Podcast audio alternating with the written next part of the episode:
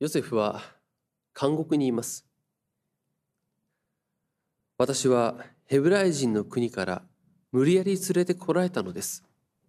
またここでも牢屋に入れられるようなことは何もしていないのです。と自分で言うように奴隷として売られエジプトに来たヨセフは無実の罪で監獄に入れられています。まあ、そんなヨセフでありますが本日はそこにエジプト王の給仕役と料理役の2人が登場します。彼らについては創世紀40章に次のように記されていました。エジプト王の給仕役と料理役が主君であるエジプト王に過ちを犯した。ファラオは怒ってこの二人の給仕役の役人、給仕役の長と料理役の長を侍従長の家にある牢獄、つまりヨセフがつながれている監獄に引き渡した。侍従長は彼らをヨセフに預け、身辺の世話をさせた。エジプト王の怒りを買い、投獄されている給仕役と料理役の二人でありますが、まあ、彼らはそれぞれに夢を見ます。しかも不可解な夢で憂鬱な表情が出てしまうそれほどのものであったようです。ヨセフは二人に尋ねます。今日はどうしてそんなに憂鬱な顔をしているのですか？二人は答えます。我々は夢を見たのだが、それを解き明かしてくれる人がいない。それに対してヨセフは、解き明かしは神がなさることではありませんか？どうか私に話してみてください。と言い、二人の夢を聞いて、その解き明かしをしていきます。そして、二人はヨセフの夢解きの通りになります。給仕役は元の職に復帰し、料理役は木にかけられることになったのです。この3人がいる、まあ、監獄というところについては、まあ、以前にも少し触れましたが、まあ、一般的に監獄というその場所は不安や絶望などの言葉が支配的となる場所であります。これはもちろんその通りです。以前触れた通りその通りなんですけれども以前は触れなかった点でもう一つ大切なことがあります。それは忘れられるということです。監獄に入ることによって自分のことが忘れられるのです。まあ、犯罪を犯したと、まあ、監獄に入るからには犯罪を犯したからだというふうになるわけですけれどもこの犯罪を犯した罪があるとその刑が確定されていくときにこれまで自分の周りにいた人たちは離れていきます。いやまだ容疑が確定していないその刑が下っていない容疑者の段階でも取り調べられているその段階であったとしてもその時でもうすでに犯罪人として扱われて人々は離れていきます。推定無罪の原則というものがあるはずなのに逮捕されても取り調べを受けたとしても法の手続きにのっとって有罪が確定しそれが宣言されるまでは無罪であるというこの法というシステムで生きていくときに非常に大切なものそれがあるはずなのに残念ながら今日においてもそれが十分に機能しているとは言い難いものです。古今東西逮捕されたり取り調べを受ける段階で有罪とみなされて自分から人々が離れていくのですもちろん。まあ、皆が皆そういうわけでもないでしょう。監獄に入っても離れずに連絡をくれる人も中にはいることでしょう。しかし監獄に入った最初の頃は届いていた手紙や面会も次第になくなっていきます。毎月あったものが23か月に1回になり半年に1回になり年に1回になるそしてとうとう連絡はなくなるそうなるとこの塀の外の世界にはもう自分のことを覚えてくれている人など自分のことを思ってくれる人などいないということを実感することになります。ここまで深刻な状況それを経験する人というのはまあそれほど多くはないでしょう。しかしこの忘れられるというのは私たち皆に共通する痛みであります。忘れられる時にそれまであったはずの関係性つながりが切れるのです。しかもそれが意図的に無視するような形で忘れられようとすると。さらに悲惨です。単なる喪失感よりも強い失望を味わいます。これは自分の存在が認められない。この確認されない。忘れられているわけですから誰もそれを認めてくれないということになりますけれども。それは人を殺すものになり得るのです。意図的であろうとなかろうと人々との関係性がなくなってその人という存在が認められず社会的には死んだと同然になります。ヨセフはエジプトという異国の監獄にいてこの監獄内のことを全て取り仕切るようになっています。ですからこの給仕役と料理役の2人の夢を解くというのは2人が憂鬱な顔をしてああどうしたのだろうかと。それを心配してのことでしょう。そこには下心のようなものはなかったと思います。しかし給仕役の夢を聞いた時に一途の希望をそこに見出していたと。思うのであります。この給仕役が見た夢はエジプトをファラオのもとへ帰るものだ。この給仕役を通して自分が無実であることをファラオに伝えてここから出ることができるのではないか。ヨセフはそう考えたのではないかと思うのです。だからこそ次のように言います。あなたがそのように幸せになられた時にはこの要するにその元の職に復帰できた時にはどうか私のことを思い出してください私のためにファラオに私の身の上を話しこの家から出られるように取り計らってください私はヘブライ人の国から無理やり連れてこられたのです。またここでも牢獄に入れられるようなことは何もしていないのです。ヨセフはこの給仕役が夢時の通りにその職に復帰する時期待を募らせたことでしょう。その監獄に人が来て給仕役と料理役この二人を連れていくときにああもしかしたらと。そう思ったと思うのです。これでやっと監獄から出ることができるのではないか。自由になることができるのではないだろうか。そう考えて当然であります。しかし何日経ってもいくら待っても自分を監獄から出す様子はありません。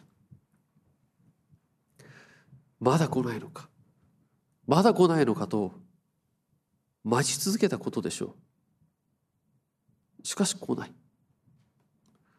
しかもヨセフには給仕役がヨセフのことを思い出さずに忘れてしまったということも分かりません。ただただ期待しながら時間が過ぎるのです。続く漱石の41章を見ますとこの出来事からさらに2年が経過したことが記されています。さすがのヨセフも数ヶ月あるいは半年が経つ頃には自分が忘れられているということに気が気がついたなと思うのです。しかししかしです。ああ自分は忘れられているかもしれないと思いながらも期待せずには折れないと。そこにしか希望がないから当然です。もしかしたら明日来てくれるんじゃないか明後日来てくれるんじゃないかそう期待するしかないしかしそれでも時を重ねていく中で希望を失っていったのではないかと思います。まあ、いろいろこうやって想像はしますけれどこの時のヨセフの心境などを創世記は記しません。ですから詳細は分かりませんがその失望は決して小さなものではなかったと思うのです。自分は忘れられたのではないかというその小さな思いは成長し全身を飲み込んだことでしょう。悲しみにくれたのではないか。いや少なくとも自分がヨセフのような状況にあればそうなるだろうと思います。しかしこのヨセフの状況を見ていくときに彼はエジプトに売られてその後に監獄で過ごすということになりますけれども彼が失望に打ちひしがれたり悲しみに暮れたりというところを想像することができません。聖書を読んでいますと彼はエジプトに売られた先のポティファルの家でもまたその後の監獄でも働きをなしています。もちろんやらざるを得ない部分はあるでしょう。しかしその働きは神に祝福されてまた周りにも認められていきます。だからこそ彼はそれぞれの場所で責任ある務めを任されていくのです。ヨセフは皆から忘れられて希望を失って自暴自棄になるというのではありません。ヨセフは解き明かしは神がなさることではありませんか？どうか私に話してみてくださいということができる歩みをしています。彼は神との関係は切られていない。神は自分を忘れてはいないと。そう信じているのです。この信じるというのが大切であります。ヨセフにはそう信じることができる根拠のようなものはありません。奴隷として売られてエジプトに来るだけでももう神がいるのであればなぜこんなことが起きるのかとそう考えるでしょう。また、ポティファルの家でうまくやっている時には、もちろん神が共にいるんだということを実感を持って言ったのかもしれません。神の恵みによりうまくことが運ぶということを分かっていたかもしれません。しかし、それらが突然理不尽な理由で取り上げられ、監獄に入れられれば、神が共にいるということを信じるのは簡単ではありません。普通に考えれば神に見捨てられたあるいは神などいないとなるのが自然です。しかし監獄にあってもヨセフは働きをなしてことをうまく運びますからそこで神が伴ってくださるということを感じることができたかもしれない。しかしです。それでもなおヨセフは監獄に居続けるのです。給仕役の夢を解き明かしてそれがその通り実現していくことを見ながらなおも自分は監獄にいるのです。そうなればなぜ自分はまだここにいるのか理不尽な状況の中にいるのかとそういった負の感情に支配されても良いように思います。しかしヨセフはそうではない。監獄に入れられてもう数日で憂鬱な顔をしていた二人給仕役と料理役その二人とヨセフのこの差が違いがよく現れています。普通は多くの人は給仕役や料理役のように監獄に入れられるだけでも憂鬱になってそれに拍車がかかるように不可解な夢があれば周りが見て分かるように衰弱するのです。しかしヨセフは違う。その違いはどこに自らの基盤を置いているのか。というところから来ています。二人の役人はこの給仕役と料理役はエジプト王ファラオの権力のもと高い位について仕事をしていた人たちです。超大国エジプトで位の高い職についているのです。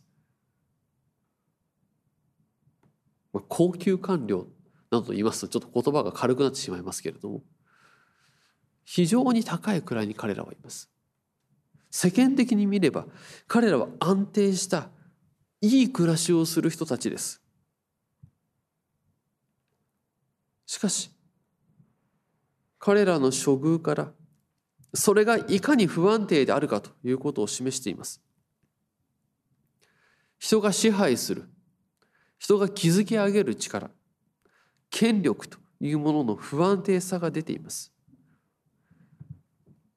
この地位はこの力は自分を守るものだ。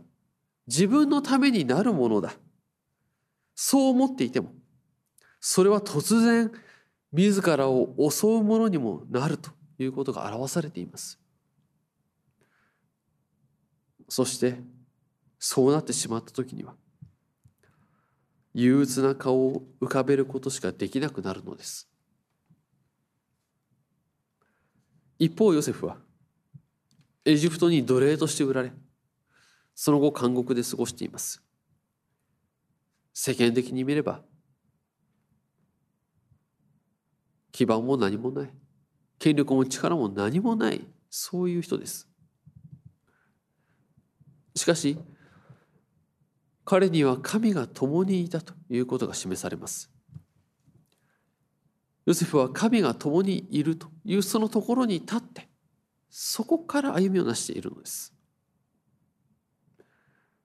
それは夢を解き明かしてくれる人がいないと訴える二人に対して解き明かしは神がなさることではありませんかというその言葉に強く表れています。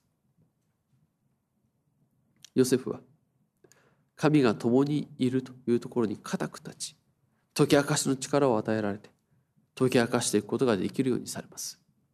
そして2年その後に神によって用いられることが備えられています。神が与えたもう賜物と恵みがあること神は決して一人一人を忘れることがないということを私たちは聞きます。しかしそうは言っても私たちが生きるこの現実では神は私のことを忘れているのではないか。そのように思うこともあります。なぜこんなことが起きるのかと。思うようなことがあります。助けを求めても誰も助けてくれない。孤立無縁で共に戦ってくれる者はいないようだ。そういうしかない状況があります。大きな力に踏みにじられる。そんな現実を目の当たりにします。これまで信じてきた理想やまた願いが簡単に崩れることを実感します。いやもうそうなってしまったら希望や理想を語ることさえできなくなるような諦めるしかないようなそんな事態が起きます。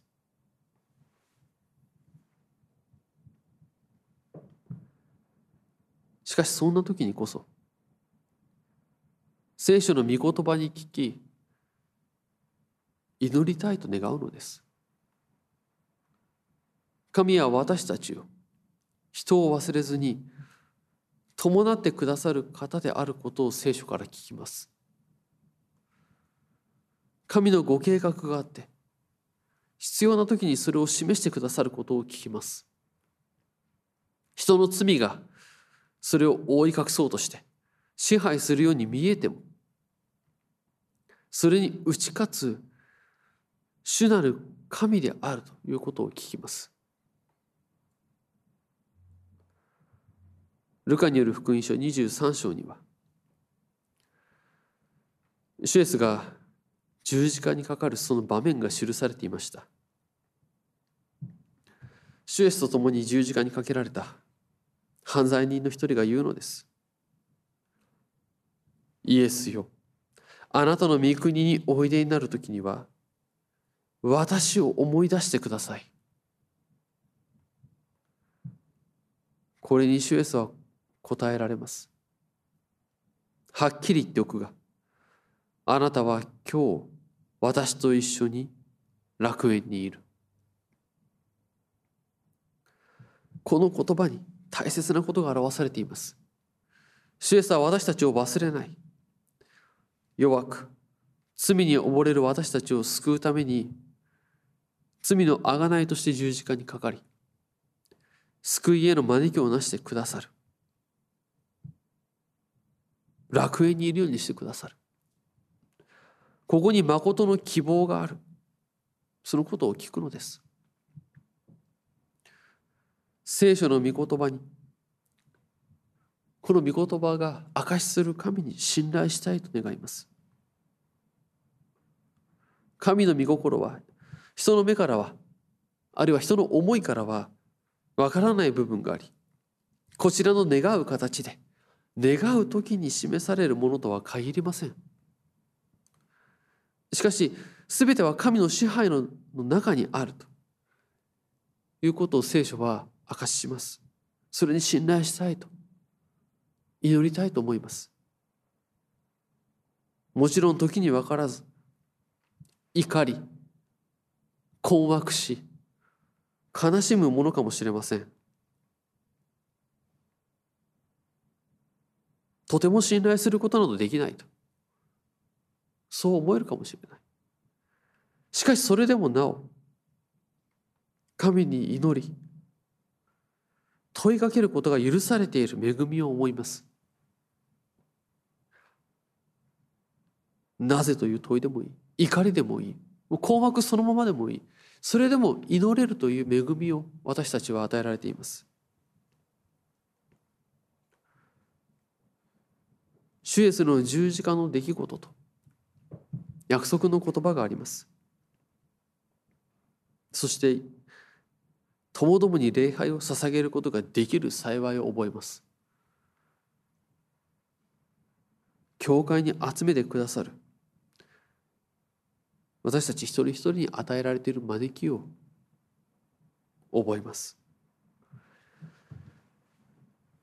ともどもに主の救いの恵みにあるということを覚えて教会の枝とされている恵みに感謝し祈りを合わせていきましょう私たち一人一人に与えられている地上での歩みをなし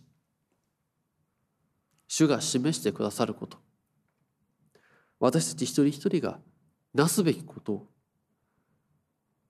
丁寧になしてまいりたいと願います。